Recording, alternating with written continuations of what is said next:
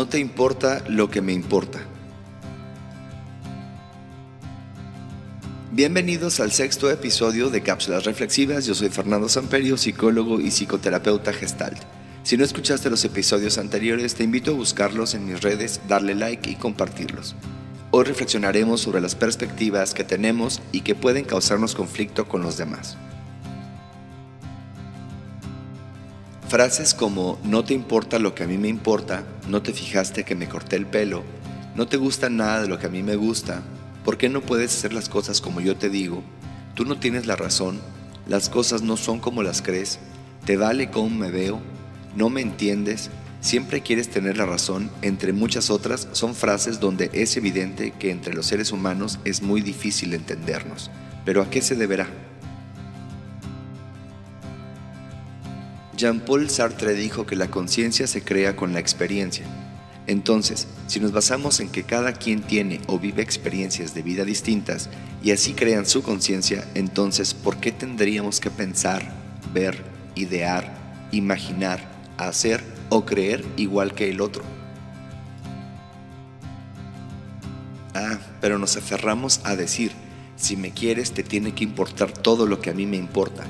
Y sí, pero del todo. ¿Acaso tenemos la obligación de dejar nuestra conciencia y reemplazarla con la de los otros? Cambiaré la pregunta.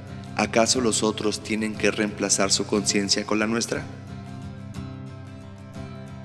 Y es que no estar al 100% al pendiente de lo que quieres no significa que no te quieran. Ahora bien, si nunca se fijan en lo que quieres o haces, entonces evalúa esa relación. Es muy diferente el hecho de que realmente no le importes a alguien a que en ocasiones no vean las cosas como tú.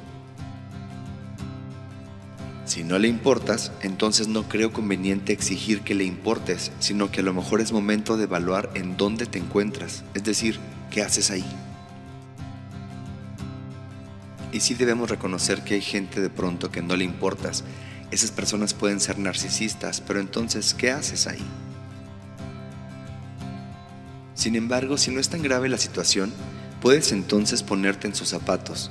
Tú formaste tu conciencia basado en tu experiencia. ¿Por qué los otros no podrían?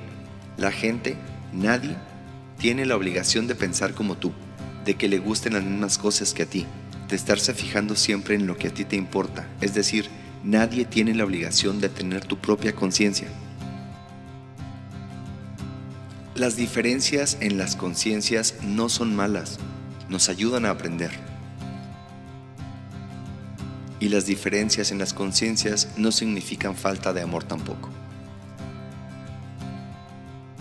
Espero que esta reflexión te acompañe para darte cuenta de algo en tu vida y si lo crees funcional para ti o para alguien más, te pedimos compartirlo en tus redes. Nos escuchamos en el siguiente episodio de Cápsulas Reflexivas. Hasta pronto.